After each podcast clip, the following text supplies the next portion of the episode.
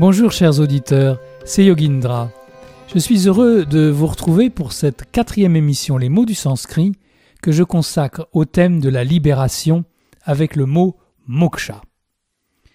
Je reviens sur la nécessité de l'enseignement pour acquérir la connaissance qui ouvre la voie à la libération.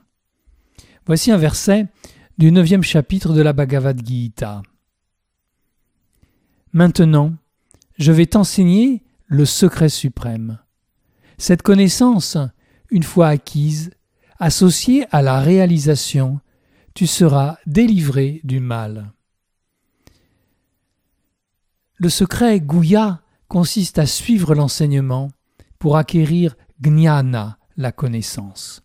Mais pas une connaissance livresque, une vraie connaissance, celle qui s'appelle en sanskrit vignana, celle qui vient de l'expérience vécue, qu'on peut appeler la réalisation. C'est pourquoi dans ce verset, Krishna dit Gnana associé à Vignana, la connaissance associée à la réalisation. Alors, on atteint moksha, la libération. Le texte précise libéré de pas, le mal, c'est-à-dire de toutes les souffrances, de tous les problèmes, de tous les obstacles. Et c'est cela que Krishna appelle le secret suprême. Dans la Bible, le livre des psaumes dit une parole similaire. Beaucoup de malheurs atteignent le juste, mais l'Éternel l'en délivre toujours. Bien sûr, ce sont les désirs et l'ego qui sont la source de ces malheurs. Ce que Krishna demande à Arjuna, ce que le psaume demande au juste, c'est de devenir bhakta, dévot, et d'en se remettre en totalité au Seigneur. C'est cela le secret. Mais plus loin, dans le dernier chapitre, Krishna ajoute que même si on ne fait qu'écouter avec foi l'enseignement, alors la libération est tout de même atteinte. Voilà le verset. Même celui qui ne ferait qu'écouter cet enseignement, s'il est plein de foi et sans malice, il deviendra libre lui aussi, et il atteindra les mondes heureux de ceux dont les actions furent pures. Ce verset se trouve presque à la fin de la Bhagavad Gita. Il est quasiment le dernier de l'enseignement de Krishna. Si l'on atteint enfin le bonheur absolu en se contentant d'écouter l'enseignement, alors on peut imaginer ce qui arrivera si non seulement on écoute, mais en plus on fait des efforts pour comprendre et mettre en pratique scrupuleusement cet enseignement, grâce à Vairagya, le détachement, et à Abhyasa, la pratique constante. C'est moksha, la libération dans la félicité absolue, l'ananda éternel qui est au bout du chemin de Shraddha, la foi. Ce chapitre 18 de la Bhagavad Gita s'intitule Moksha Samnyasa Yoga, le yoga de la libération par le renoncement. Voici un verset de la Mundaka Upanishad qui s'appuie également sur le yoga du renoncement.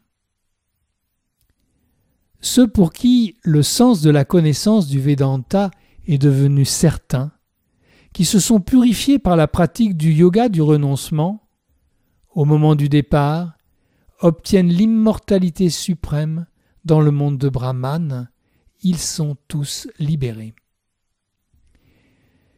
Ce texte dit que les yogines sont devenus shuddha, purs. Ils ont acquis vijnana, la connaissance totale, et ils ont pratiqué samnyasa yoga, le yoga du renoncement. Alors, parimuchanti sarwe, ils sont tous libérés. Au moment du départ, à la mort du corps, ils vont dans le Brahmaloka, le monde de Brahman, où règne Amrita, l'immortalité. La pureté, Shuddhi, la connaissance, Vijnana, le renoncement, Samnyasa, voilà le chemin de Moksha et l'entrée dans le Brahmaloka, ce monde de Brahman qui n'est pas vraiment un lieu, mais un état, l'état d'identification à Brahman. Dans les yogas pratiques, Swami Vivekananda précise que les différents yogas mènent tous à la libération. Les yogas de l'action, de la sagesse et de la dévotion peuvent tous constituer des voies directes et indépendantes pour parvenir à moksha. Alors maintenant, pour conclure cette série sur moksha, je voudrais prendre le contre-pied de ce que j'ai dit précédemment. En fait, la libération n'est pas à rechercher. Selon tous les grands sages védantiques, elle est notre état naturel. Voici un passage du livre Jnana Yoga de Swami Vivekananda. L'homme est libre en réalité. L'homme réel ne saurait être autre que libre. C'est lorsqu'il vient dans ce monde de Maya, dans ce monde du nom et de la forme qu'il est asservi. La volonté de l'homme est enchaînée, mais ce qui est le fondement de cette volonté est éternellement libre. Ainsi, même dans cet état de servitude, il nous reste toujours un souvenir de la liberté qui nous appartient de droit divin. Ce que dit Vivekananda, c'est que la liberté est notre état naturel. Alors, pourquoi parler de moksha, de libération? Pourquoi parler de banda, l'attachement, l'esclavage? C'est un des thèmes du Nirvana Shatkam dans son troisième couplet. Nadarmo nacharto nakamo namokshash. Il n'y a ni devoir, ni but, ni désir, ni libération.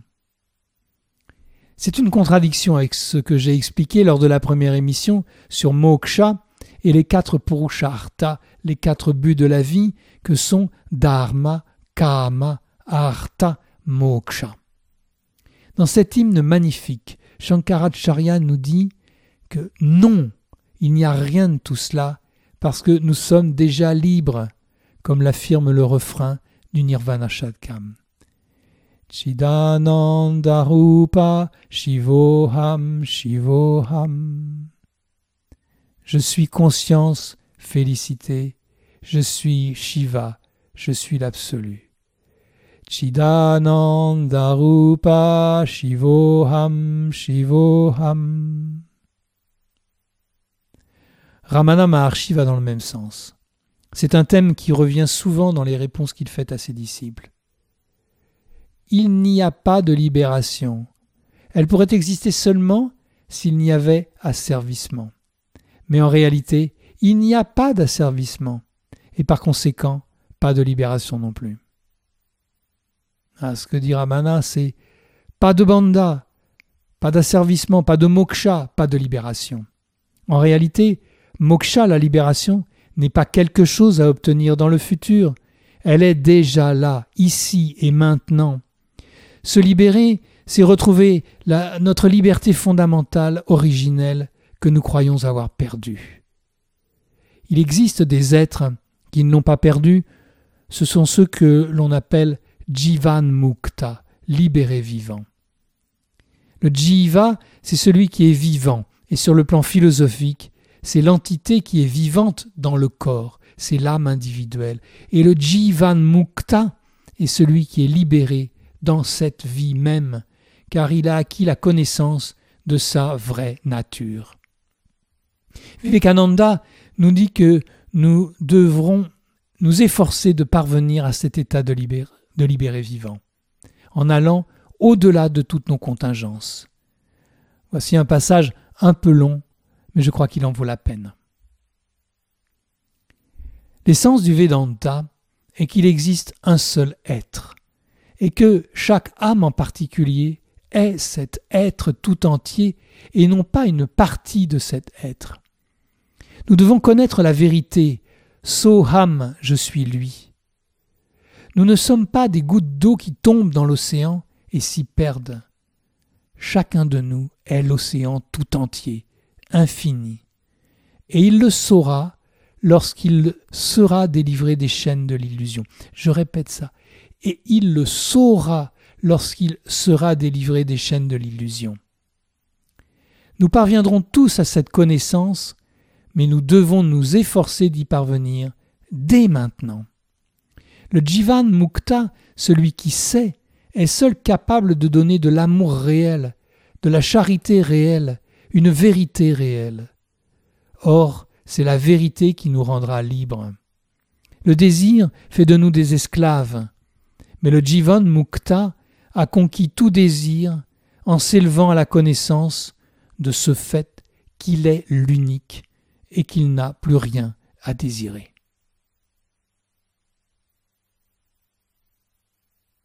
On ne peut rien ajouter après ça. C'est avec ces considérations que je vais conclure cette étude sur le mot moksha et la libération qui nous occupe depuis début septembre. Je vous donne rendez-vous vendredi prochain avec un autre mot du sanskrit. Je vous souhaite un bon week-end. À bientôt.